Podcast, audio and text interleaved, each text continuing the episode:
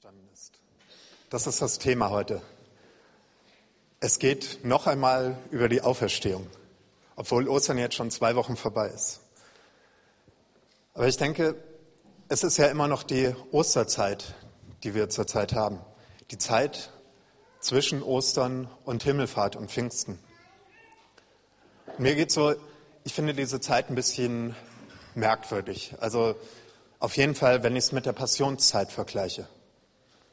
Die Passionszeit, die sieben Wochen vor Ostern, die sieben Wochen vor Karfreitag, die zelebrieren wir ziemlich gut, auf jeden Fall einige von uns. Wir verzichten auf irgendwas, machen sieben Wochen ohne oder 40 Tage Gebet für irgendwas. Wir verzichten auf Kaffee oder auf Alkohol oder auf irgendeine schlechte Angewohnheit, die wir so haben. Und nicht, dass das jetzt schlechte Angewohnheiten sind, aber, aber was ist dann, und, wir denken auch immer wieder an die Passion, an das, was damals geschehen ist, was mit Jesus geschehen ist, wie er leiden musste für uns. Und dann kommt Ostern. Wir feiern einen Ostergottesdienst, manche um 5 Uhr morgens, wir hier eher um 10 Uhr, freuen uns etwas, dass Jesus auferstanden ist, suchen davor oder danach mit den Kindern und der Familie im Garten ein paar Ostereier, gehen noch spazieren und das war's. Ostermontag, ja, ist halt zum Ferientag, kann man in Urlaub fahren oder irgendwas machen, aber wirklich daran denken, dass Ostern ist, dass Jesus auferstanden ist, vielleicht so fünf Stunden, wo wir das so bewusst irgendwie erleben. Und eigentlich ist das schade. Ich will nicht sagen, dass man nicht die Passionszeit bewusst leben sollte. Absolut nicht, das finde ich super. Aber ich denke, wir können auch die Osterzeit bewusst leben und immer wieder an die Auferstehung denken. Denn die Auferstehung ist ja eines der zentralen Themen in unserem Glauben. Und das ist auch etwas, was Paulus ähm, damals in Korinthern geschrieben hat, als er ihn geschrieben hat, um was es ganz zentral im Glauben geht. Den Text aus 1. Korinther 15 beziehungsweise ein paar Verse davon wird Conny gleich vorlesen. Das ist ein ziemlich langer Text. Es lohnt sich, den nachher nochmal zu Hause komplett zu lesen. Aber jetzt ein paar Verse aus 1. Korinther 15. Geschwister, ich möchte euch an das Evangelium erinnern, das ich euch verkündet habe. Ihr habt diese Botschaft angenommen, sie ist die Grundlage eures Lebens geworden und durch sie werdet ihr gerettet. Zu dieser Botschaft, die ich so an euch weitergegeben habe, wie ich selbst sie empfing, gehören folgende entscheidenden Punkte. Christus ist in Übereinstimmung mit den Aussagen der Schrift für unsere Sünden gestorben. Er wurde begraben und drei Tage danach hat Gott ihn von den Toten auferweckt. Auch das in Übereinstimmung mit der Schrift. Als der Auferstandene hat er sich zunächst Petrus gezeigt und dann dem ganzen Kreis der Zwölf. Später zeigte er sich mehr als 500 von seinen Nachfolgern auf einmal. Einige sind inzwischen gestorben, aber die meisten leben noch. Danach zeigte er sich Jakobus und dann allen Aposteln. Als letzten von allen hat er sich auch mir gezeigt. Christus wird somit als der verkündet, den Gott von den Toten auferweckt hat. Wie können da einige von euch behaupten, eine Auferstehung der Toten gibt es nicht? Angenommen, es gibt wirklich keine Totenauferstehung, dann ist auch Christus nicht auferstanden. Und wenn Christus nicht auferstanden ist, ist es sinnlos, dass wir das Evangelium verkünden und sinnlos, dass ihr daran glaubt. Doch es verhält sich ja ganz anders. Christus ist von den Toten auferstanden. Er ist der Erste, den Gott auferweckt hat. Und seine Auferstehung gibt uns die Gewähr, dass auch die, die gestorben sind, auferstehen werden. Wenn dann alles unter die Herrschaft von Christus gestellt ist, wird er selbst, der Sohn, sich dem unterstellen, der ihn zum Herrn über alles gemacht hat. Und dann ist Gott alles in allen. Haltet daher unbeirrt am Glauben fest, meine lieben Freunde und Geschwister, und lasst euch durch nichts vom richtigen Weg abbringen. Setzt euch unaufhörlich und mit ganzer Kraft für die Sache des Herrn ein. Ihr wisst ja, dass das, was ihr für den Herrn tut, nicht vergeblich ist. Danke.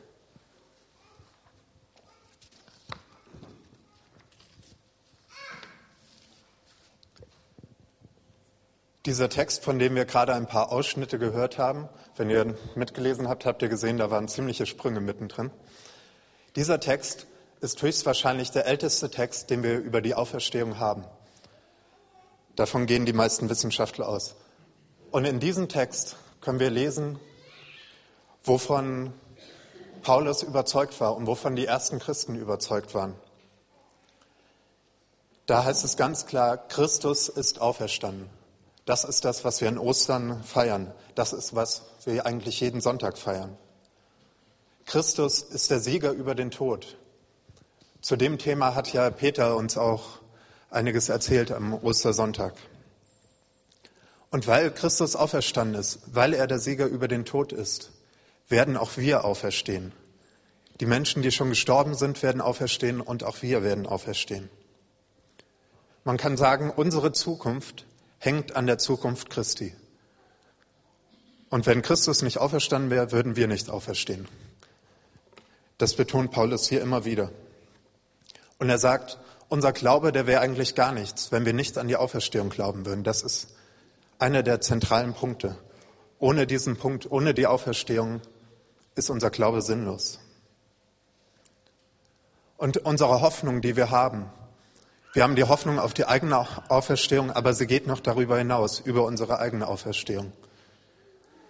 Denn wir hoffen auf die Vollendung der Welt, auf die Vollendung des Reiches Gottes. Gott wird die Welt neu schaffen.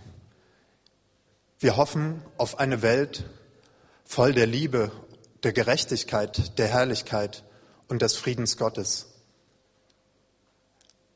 Eine gute Welt, eine neue Welt. Und diese, diese Hoffnung, finde ich, die widerspricht der Welt, in der wir leben, immer wieder. Wenn ich mich umschaue, was in der Welt geschieht und was mir die Welt vermittelt, dann entspricht es nicht dem, was wir da hoffen, diese Welt voller Gerechtigkeit und voller Frieden.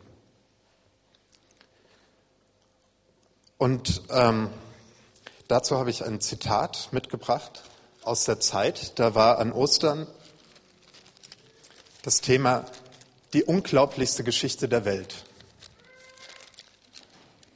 Das ist die unglaublichste Geschichte der Welt, über die wir hier reden, die Geschichte der Auferstehung. Und in der Zeit ist dann der Hauptartikel dazu von einer Frau namens Sabine Rückert, die ist in einem Pfarrhaus groß geworden und hat immer ja von der Auferstehung in den ganzen biblischen Geschichten gehört und ihr fiel super schwer daran zu glauben. Sie fand das eine Zumutung. Aber jetzt kann sie daran glauben, an die Auferstehung. Und der Artikel ist auch überschrieben, warum ich daran glaube. Und Sabine Rückert schreibt in diesem Artikel auch etwas, ja, wie diese Botschaft der Auferstehung, die Auferstehungshoffnung der heutigen Welt widerspricht. Fürchtet euch sehr, lautet die Botschaft in den Zeitungen. Ein kleines bisschen Sicherheit herzustellen ist unser täglich Brot. Ganz besonders in Zeiten der Wirtschaftskrise. Der Mensch ist mit seiner ängstlichen Absicherung derart beschäftigt, dass er nicht bemerkt, wie er den Mörtel rührt zur Zementierung der bestehenden Verhältnisse und der ihn umgebenden Mauer aus Ansprüchen. Das Evangelium und im Besonderen die Auferstehungsgeschichte lehren mich das Gegenteil. Ja, das Evangelium Jesus lehrt uns das Gegenteil. Er lehrt uns nicht, fürchtet euch sehr. Jesus sagt, fürchtet euch nicht. Wir brauchen keine Angst haben. Wir haben Hoffnung. Und diese Hoffnung widerspricht der Welt immer wieder. Aber diese Hoffnung widerspricht nicht nur, sie gibt uns auch Kraft. Diese Auferstehungshoffnung gibt uns Kraft, aufzustehen und sogar Ketten zu sprengen. Dazu nochmal ein Zitat aus dem Artikel. Die Auferstehung ist für mich ein Sinnbild für die Befreiung aus den lähmenden Gesetzmäßigkeiten, denen der Welt und meinen eigenen. Das Christentum ist keine Religion der Gesetzlichkeit, sondern proklamiert deren Überwindung, so begreife ich es. Der Christ ist frei, alles ist ihm möglich. Alles ist zu schaffen. Yes, we can. Christen können übers Wasser gehen, Stürme stillen, den Teufel besiegen. Bei ihnen weicht die Physik der Metaphysik. Und genau das illustrieren die Wundergeschichten. Die Naturwissenschaft mag die Gesetzmäßigkeit des Machbaren bestimmen, Das biblische Denken hält sich nicht daran. Alles ist zu schaffen. Mit Gott ist alles zu schaffen. Gott schafft alles. Ich finde, dass die Autorin hier in ihren Worten diese Kraft der Auferstehungshoffnung ganz gut ausdrückt. Sie zeigt uns, was die, diese Hoffnung für Konsequenzen haben kann. Aber schauen wir uns noch einmal Paulus an, was er für Konsequenzen aus der Auferstehung zieht. Nach 57 Versen Abhandlung über die Auferstehung hin und her diskutiert, hat Paulus einen letzten Vers zu dem Thema. Man könnte erwarten, dass er schreibt, ja, seid alle beruhigt, ihr werdet auferstehen, passt alles, lebt und sterbt irgendwann, es passt dann ja, ihr werdet wieder auferstehen. Aber das schreibt Paulus nicht. Sein letzter Vers zum Thema Auferstehung ist wie folgt. Haltet daher unbeirrt am Glauben fest, meine lieben Freunde und Geschwister, und lasst euch durch nichts vom richtigen Weg abbringen. Setzt euch unaufhörlich und mit ganzer Kraft für die Sache des Herrn ein. Ihr wisst ja, dass das, was ihr für den Herrn tut, nicht vergeblich ist. Paulus fordert uns auf, aufgrund der Auferstehungshoffnung, weil Jesus auferstanden ist, an unserem Glauben festzuhalten, auf dem richtigen Weg zu bleiben, auf dem Weg mit Gott zu bleiben und für Gott, mit Gott aktiv zu werden. Und er sagt auch, dass das, was wir tun, nicht vergeblich ist. Das, was wir im Namen des Herrn tun, was wir für Gott tun, ist nicht vergeblich. Er sagt nicht, ja, es ist vollkommen egal, was ihr jetzt macht. Es ändert sowieso nichts. Gott wird die Welt sowieso neu schaffen, sondern er sagt, jedes kleine Ding, was ihr Gutes tut, das ist nicht vergeblich. Gott wird das nutzen, wenn er die Welt neu schafft. Paulus fordert uns auf, uns voll und ganz für die Sache des Herrn einzusetzen. Voll und ganz, mit ganzer Kraft. Die Sache des Herrn. Was ist die Sache des Herrn? Ich denke, das Erste, was wir dazu sagen können, ist, die Sache des Herrn ist das Reich Gottes. So wie Jesus uns schon gesagt hat in Matthäus, es soll euch zuerst um Gottes Reich und Gottes Gerechtigkeit gehen dann wird euch das Übrige alles dazugegeben. Wir sollen uns voll und ganz für Gottes Reich einsetzen. Denn Gottes Reich ist die Sache des Herrn. Man könnte auch sagen, die Sache des Herrn, das ist Shalom, dieses Heil in allen Dimensionen, in allen Beziehungen. Das war ja unser Thema vor Ostern in der Predigtreihe Frieden, Shalom. Ja, aber was bedeutet das konkret? Wie können wir uns für die Sache des Herrn einsetzen? Dazu habe ich einen Vers gefunden oder an den gedacht von dem Propheten Micha. Er sagt uns, es ist dir gesagt, Mensch, es ist dir gesagt worden, Mensch, was gut ist und was der Herr von dir erwartet. Nichts anderes als dies. Recht tun, Güte und Treue lieben, in Ehrfurcht den Weg gehen mit deinem Gott nichts anderes als dies. Recht tun, Güte und Treue lieben, in Ehrfurcht den Weg gehen mit deinem Gott. Dieser Vers war auch der Vers, der für die Micha-Initiative ganz besonders wichtig ist und auch für den Micha-Kurs, der ja die letzten Wochen hier in der Gemeinde lief. Dazu wird Andrea kurz was sagen.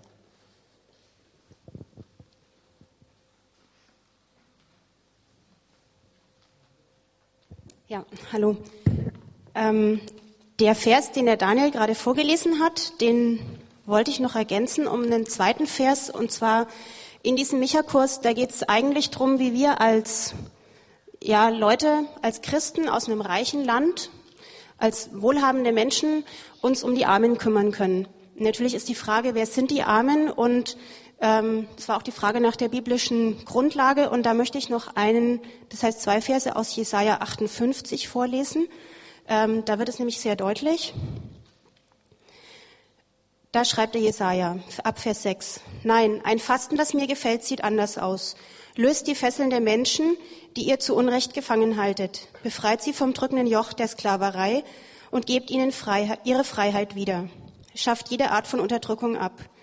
gebt den Hungrigen zu essen, nehmt Obdachlose bei euch auf und wenn ihr einem begegnet, der in Lumpen herumläuft, gebt ihm Kleider. Helft, wo ihr könnt und verschließt eure Augen nicht vor den Nöten eurer Mitmenschen. Also, ähm, ich bin auch Religionslehrerin und mich beschäftigt das Thema schon länger, denn wenn es um Schöpfung geht in der achten Klasse, dann bespreche ich eigentlich auch immer fairen Handel. Also die Frage, ähm, wie wir, ähm, ja, wir überdenken unseren Konsum und überlegen uns, ähm, oder ja, zu vermeiden, ähm, die Menschen der dritten Welt auszubeuten, zum Beispiel durch, ähm, ja, Produkte, die durch Kinderarbeit hergestellt werden. Und ein Beispiel ist dann immer der Orangensaft. Also Kinder werden als Orangensaftpflücker ähm, angestellt, gehen deswegen nicht in die Schule und ähm, haben auch keine Chance, dann ihre Lebensverhältnisse zu verbessern. Und ähm, bei der Einheit überlege ich mir dann natürlich auch immer, was für einen Orangensaft kaufe ich eigentlich. Und habe dann festgestellt, ich kann natürlich nicht den Schülern sagen, ihr sollt fairen Orangensaft kaufen und selber den anderen, den billigen. Also haben wir angefangen, ähm, weniger Orangensaft zu trinken und dafür ähm, den fairen zu kaufen. Und beim Kaffee und bei der Schokolade kann man natürlich dasselbe machen. Und ja, wir im Grunde hat dieser ganze Micha-Kurs auch gesagt, dass es für uns bedeutet, was abzugeben und Verzicht zu üben. Und da wollte ich noch ganz kurz eine ganz kleine Geschichte erzählen, und zwar, dass Verzicht gar nicht so schlimm sein muss. Ähm, wir haben vor sechs Monaten unser Auto verkauft. Und also das ist jetzt ein Projekt, ähm, das werden wir nicht für immer ähm, autolos bleiben, aber wir haben uns überlegt, also mein Mann und ich haben uns überlegt, wir brauchen eigentlich unser Auto gar nicht so häufig ähm, und wir könnten es doch mal ohne probieren. Und, und das heißt einfach Konsumverzicht üben, weniger Auto fahren. Wir haben natürlich nette Menschen, die uns ab und zu ein Auto leihen. Das heißt, wir fahren nicht gar nicht Auto, aber wir fahren natürlich viel weniger, weil die ganzen kleinen ähm, Wege, die fallen natürlich weg, wo man einfach sagt, heute bin ich zu faul zum Fahrradfahren. Und das Tolle ist, also wir haben erstens Angebote von Leuten, die uns dann mal ihr Auto leihen. Und wir haben festgestellt, dass das Umfeld mitdenkt. Zum Beispiel die Klassensprecherin vom, ähm, von unserem ältesten Sohn Martin, die hat so ein Klassenfest dann oder, so ein Klassenelterntreffen anberaumt und hat gesagt, ach, und da habe ich dann an dich gedacht, ich, weiß, ihr habt jetzt kein Auto mehr. Und dann hat sie das Treffen äh, nah in unseren Wohnort verlegt, sonst hätte sie vielleicht gesagt, ach, treffen wir uns doch in Dexendorf. Und das also fand ich total nett. Also man merkt, ähm, dass dann plötzlich andere auch mitdenken, dass es ähm, ja auch zu einer neuen Art von Gemeinschaft zum Teil kommt und ähm, äh, ja, nach ein, zwei Wochen, nachdem wir unser Auto verkauft hatten, also zuerst habe ich immer gedacht, wenn ich Fahrrad gefahren bin, oh Mist, wir haben kein Auto mehr, wir haben kein Auto mehr, schrecklich, kein Auto mehr. Ähm, nach drei Wochen hatte man sich dran gewöhnt und dann habe ich das auch nicht mehr als Beeinträchtigung meiner Lebensqualität empfunden. Und wie gesagt, ähm, man muss sowas ja nicht, äh, es muss jetzt natürlich nicht jeder sein Auto verkaufen oder ähm, dauerhaft solche Geschichten ähm, betreiben, aber man kann ab und zu mal auf die eine oder andere Sache verzichten oder sich überlegen, wo konsumiere ich vielleicht unnötig viel.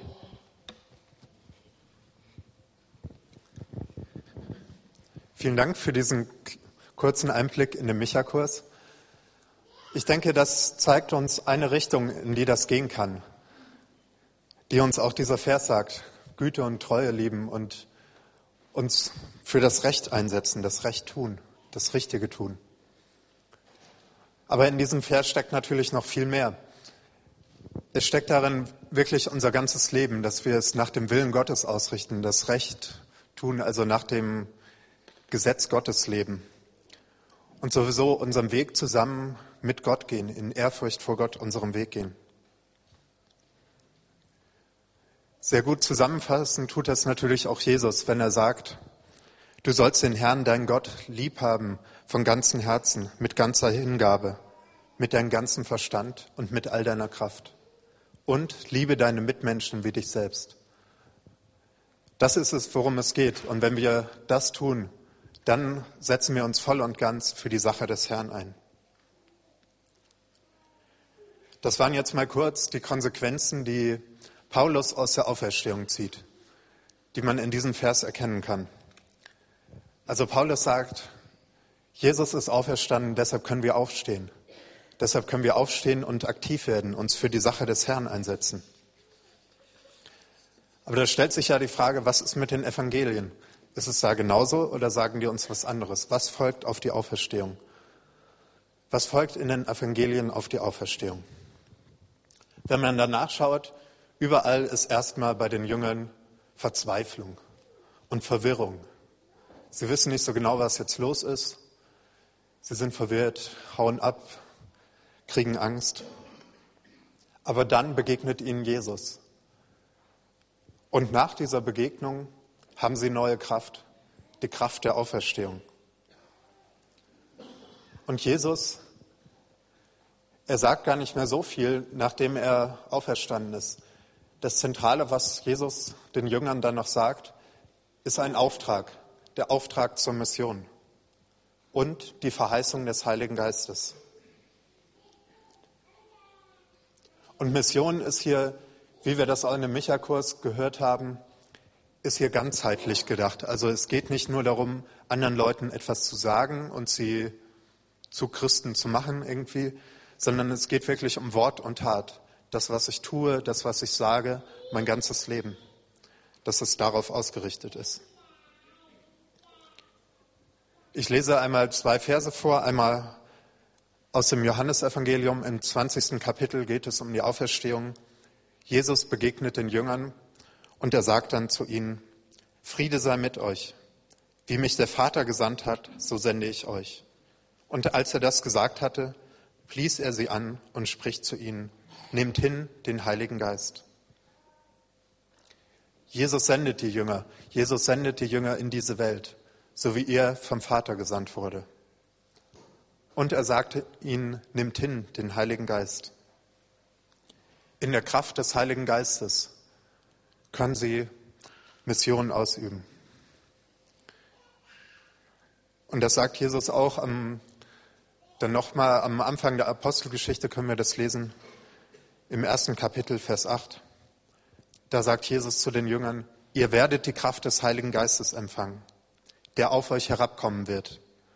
Und ihr werdet meine Zeugen sein in Jerusalem, in ganz Judäa und Samarien und bis an die Grenzen der Erde.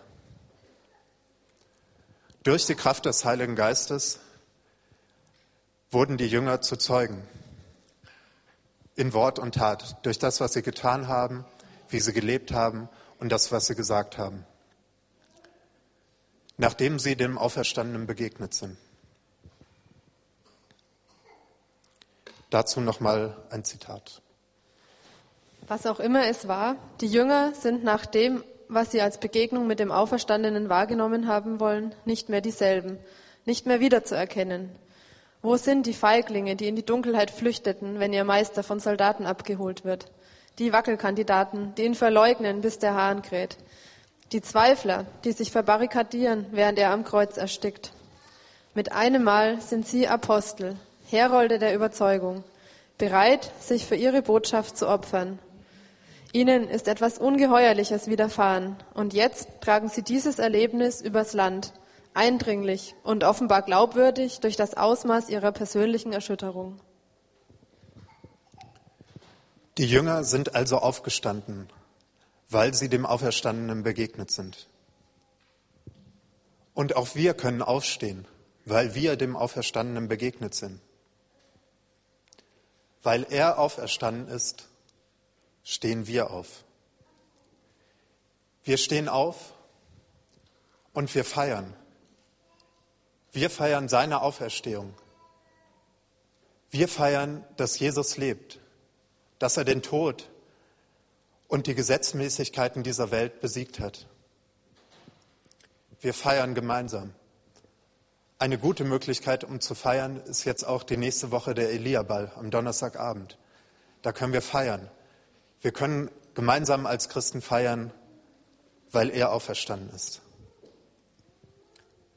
Wir stehen auf und wir hoffen. Wir geben nicht auf. Wir machen nicht mit im Krisengejammer. Sabine Rückert schreibt in den Zeitartikel, Jetzt und hier will ich mir bloß den Himmel ein bisschen offen halten. Und in dem hellen Strahl, der durch den Spalt herausfällt, ändert sich für mich die Welt. Nicht im Großen, aber im Ganzen. Wir hoffen. Wir stehen auf und wir widersprechen. Wir widersprechen der Ungerechtigkeit. Dem Lebensfeindlichen und allem, was nicht der Sache des Herrn entspricht. Wir stehen auf und wir tun Recht. Wir handeln nach dem, nach dem Gesetz Gottes. Wir handeln nach dem Willen Gottes. Und wir setzen uns für Gerechtigkeit ein. Wir stehen auf und wir lieben Treue und Güte. Wir sind unseren Mitmenschen gegenüber treu und, und wir tun das, was für sie gut ist. Und unsere Mitmenschen sind nicht nur die direkt um uns herum, sondern global, weltweit. Wir stehen auf und wir gehen mit Gott. Das, was wir tun, wie wir uns für die Sache des Herrn einsetzen, machen wir nicht alleine. Wir tun es in der Kraft des Heiligen Geistes. Wir stehen auf und wir leben. Das ist unsere Aufgabe.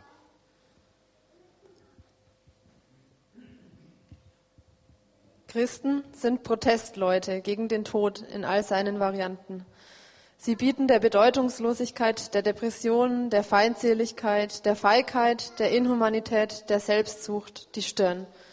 Gegen alles anzustürmen, was klein, hässlich und verzagt macht, das ist ihre Aufgabe. Das ist meine Aufgabe und mein Verständnis von Auferstehung. Die Schriftstellerin Marie-Louise Kaschnitz fängt ihr berühmtes Ostergedicht so an. Manchmal stehen wir auf, stehen wir zur Auferstehung auf, mitten am Tage. Das ist unsere Aufgabe. Aufstehen, weil er auferstanden ist. Gleich könnt ihr mal alle aufstehen. Und dann habe ich auch, äh, einen Moment noch sitzen bleiben. Äh, wir müssen noch was dabei machen. Ähm, und nach dem Aufstehen habe ich auch noch eine weitere Aufgabe für euch. Aber überlegt jetzt erstmal kurz, ja, in welchen Varianten des Todes ihr lebt oder wo diese Varianten des Todes, wie Sabine Rückert das da beschreibt, wo ihr die um euch herum seht. Dieses Lebensfeindliche, das, was nicht dieser Hoffnung entspricht. Und dann denkt daran, dass Christus auferstanden ist und dass wir eine Hoffnung haben, die den Tod besiegt. Und während ihr daran denkt, dann könnt ihr aufstehen. Das könnt ihr jetzt machen.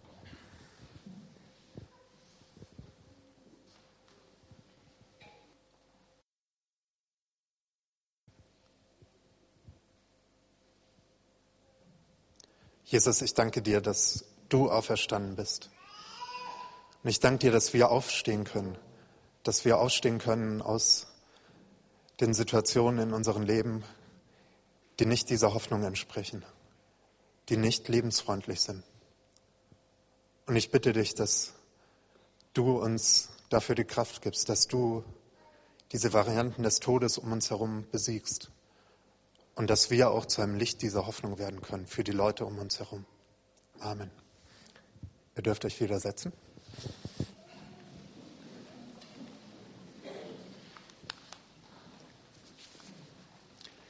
Ich habe jetzt noch ein Projekt, was ich gerne mit euch zusammen machen würde.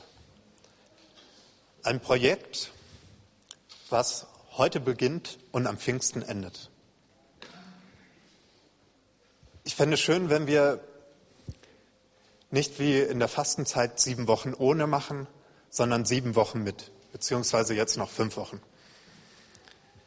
Also, dass wir jetzt in dieser Zeit nicht etwas reduzieren, nicht auf etwas verzichten, sondern dass wir etwas zusätzlich tun. Diese Idee, diesen Gedanken habe ich von dem anglikanischen Bischof N.T. Wright. Er schreibt darüber in einem Buch und er vergleicht das ja mit etwas Neues säen, etwas Neues einpflanzen, dass man in dieser Osterzeit ganz bewusst etwas Neues starten kann, einen kleinen Samen legen oder eine Pflanze in den Boden setzen und sie pflegen und gießen diese Wochen damit sie dann blühen kann und ihren Duft verstreuen kann im Garten und irgendwann auch Frucht bringt.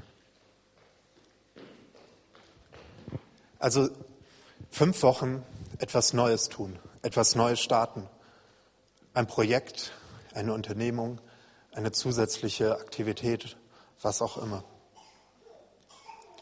Man könnte sich fragen, wenn man so sagt, fünf Wochen, bringt das überhaupt was? Nützt das was?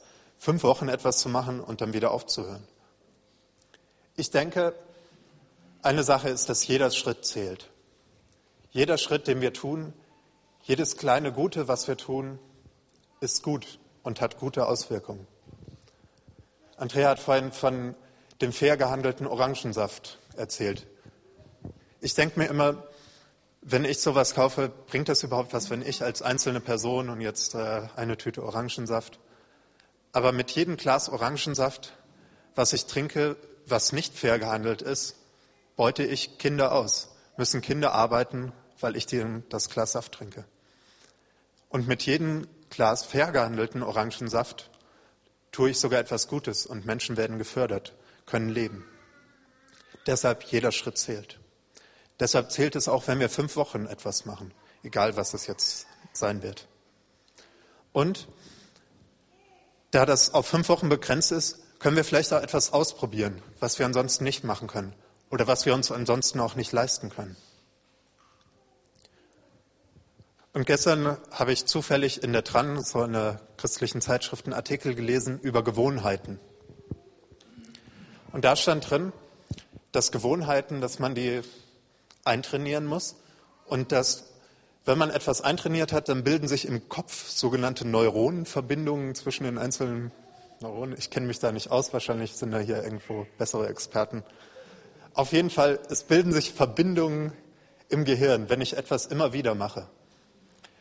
Und die brauchen eine ganz schöne Zeit, um gebildet zu werden. Aber irgendwann können wir die Sachen einfach so, ohne weiter drüber nachzudenken. Das klassische Beispiel da ist immer Fahrradfahren. Am Anfang muss man alles ganz bewusst machen und ähm, man fällt öfters hin und so. Aber dann irgendwann sind diese Verbindungen gespeichert und der Kopf kann das steuern, ohne dass ich bewusst nachdenken muss. Was muss ich jetzt machen, damit ich nach, nicht nach links umkippe? Was muss ich machen, um um die Kurve rumzukommen? Und so ist es mit allen Gewohnheiten, die wir haben. Wir brauchen einige Zeit und dann sind sie irgendwann fest drin. Wir müssen nicht mehr weiter darüber nachdenken, wie wir das machen können. Und so kann vielleicht auch aus diesem kleinen Projekt für fünf Wochen eine gute Gewohnheit werden, die wir weitermachen werden.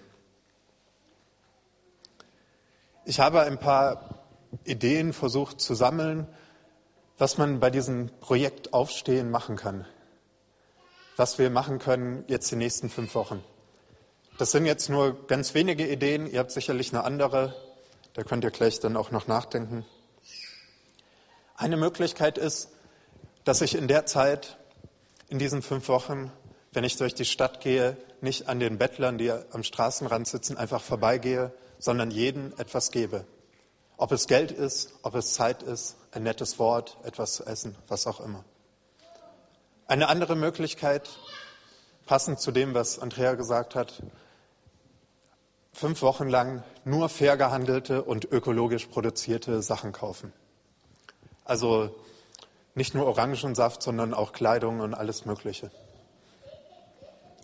Dann die nächste Möglichkeit. Ich gebe bewusst diese fünf Wochen lang jede Woche einen, bewusst, einen bestimmten Betrag für das Gemeindehaus in Jalova. Das, was wir von Elia aus fördern wollen. Oder noch weitere Ideen. Die habe ich aus einem Vortrag von Michael Frost, wo Peter übersetzt hat und was er auch auf dem Blog verlinkt hat. Sehr, sehr hörenswert. Also hört es euch mal an, wenn ihr es noch nicht getan habt. Da erzählt Michael Frost, dass er in einer Gemeinschaft ist mit anderen Christen und dass sie da die Aufgabe haben, jede Woche für drei Leute ein Segen zu sein. Für drei Leute etwas Gutes tun. Und mindestens einer davon soll kein Christ sein. Das muss jetzt nichts Großes sein, es kann was Kleines sein, ganz unterschiedlich. Ein gutes Wort oder ein Geschenk. Das ist ja auch ein Punkt, den Peter letzte Woche in der Predigt hatte. Ich weiß nicht, ob ihr euch daran erinnert, was ihr da aufgeschrieben habt, für wen ihr in der letzten Woche ein Segen sein wolltet. Könnt ihr ja kurz nochmal überlegen, ob ihr, euch das noch einfällt. Und ob das funktioniert hat. Ob ihr für die Leute etwas Gutes tun oder sagen konntet. Eine weitere Idee von Michael Frost ist, jede Woche mit drei Leuten, wieder mindestens einer kein Christ, mit drei Leuten zusammen essen. Die eigene Familie zählt nicht dabei. Also mit drei Leuten essen oder einen Kaffee trinken, einfach um Beziehungen zu bauen, um Freundschaften zu bauen. Oder, es, ja, da ist jetzt eure Fantasie, sind keine Grenzen gesetzt, was man noch machen kann bei diesem Projekt Aufstehen. Das Ganze soll jetzt auch nicht irgendwie so ein Druckding sein, ich, ihr müsst jetzt unbedingt irgendwas machen, aber es ist vielleicht einfach eine Möglichkeit, eine Chance. Seht es für euch als Chance, etwas Neues auszuprobieren, etwas Neues zu machen und sich so für die Sache des Herrn einzusetzen. Jetzt haben wir noch mal etwas Zeit, wo jeder für sich überlegen kann, was das passende Projekt für ihn ist. Also überleg, was das passende für das, dich ist. Wir geben auch gleich diese schönen Osterpostkarten rum, die wir beim Kreuzweg hatten, die die Irmgard gemalt hat.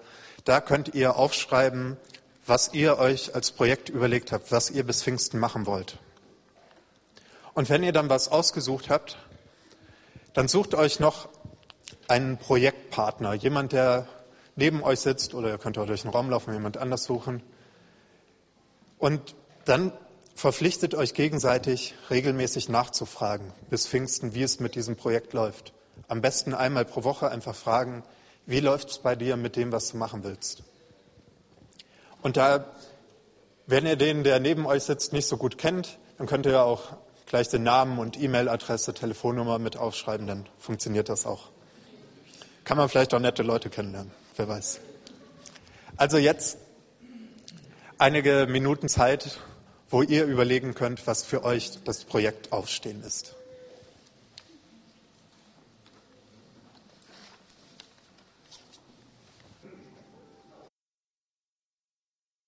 Ich hoffe, dass ihr, ich hoffe, dass ihr was Gutes gefunden habt, ein gutes Projekt, was für euch passend ist. Und ich finde schön, wenn wir immer mehr zu Menschen werden, die sich ganz automatisch, ohne viel nachzudenken, für das Gute einsetzen, für andere Menschen auch einsetzen, für die Sache des Herrn einsetzen. Peter hatte ja letzte Woche auch das mit dem, ähm, dass man auf das Gute achten soll, das Gute, Schöne, Vorbildliche im, im Leben, was einem begegnet. Und ich habe versucht, da letzte Woche mal drauf zu achten. Und eine Sache fand ich ganz eindrücklich. Jetzt am Freitag bin ich abends mit dem Fahrrad da bei der Mensa hergefahren und dann rannte so ein junger Mann da quer über den Platz und über die Straße. Ich habe schon gedacht, warum rennt der da so? Was will der? Und dann habe ich gesehen, der ist zu einem Hauseingang gerannt, wo eine alte Frau mit so einem Rollator davor stand und da waren drei Treppenstufen und sie kam da nicht hoch. Und er wollte ihr helfen, da hochzukommen diese drei Treppenstufen. Aber inzwischen waren schon zwei andere Leute da, die geholfen haben. Aber das fand ich so ein tolles Bild, dass wenn wir etwas sehen, wo wir etwas Gutes tun können, dass wir losrennen und das tun und nicht erstmal überlegen, hm, mache ich das jetzt oder nicht. Wir können wirklich aufstehen. Wir können aufstehen, weil er auferstanden ist. Und bei den ganzen Projekten, bei dem, was wir tun, geht es nicht darum, dass wir etwas besonders Tolles aus eigener Kraft machen, sondern es geht darum, dass wir unbeirrt am Glauben festhalten und uns durch nichts vom richtigen Weg abbringen lassen. Und wir uns unaufhörlich und mit ganzer Kraft für die Sache des Herrn einsetzen. Wir wissen ja, dass das, was wir für den Herrn tun, nicht vergeblich ist. Und uns ist gesagt, was gut ist und was der Herr von uns erwartet. Nichts anderes als dies. Recht tun, Güte und Treue lieben, in Ehrfurcht den Weg gehen mit unserem Gott. Amen.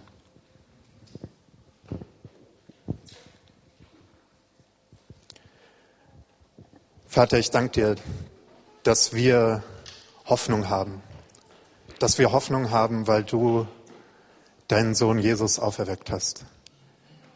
Ich danke dir, dass wir Hoffnung auf eigene Auferstehung haben und Hoffnung, dass du dein Reich vollendest.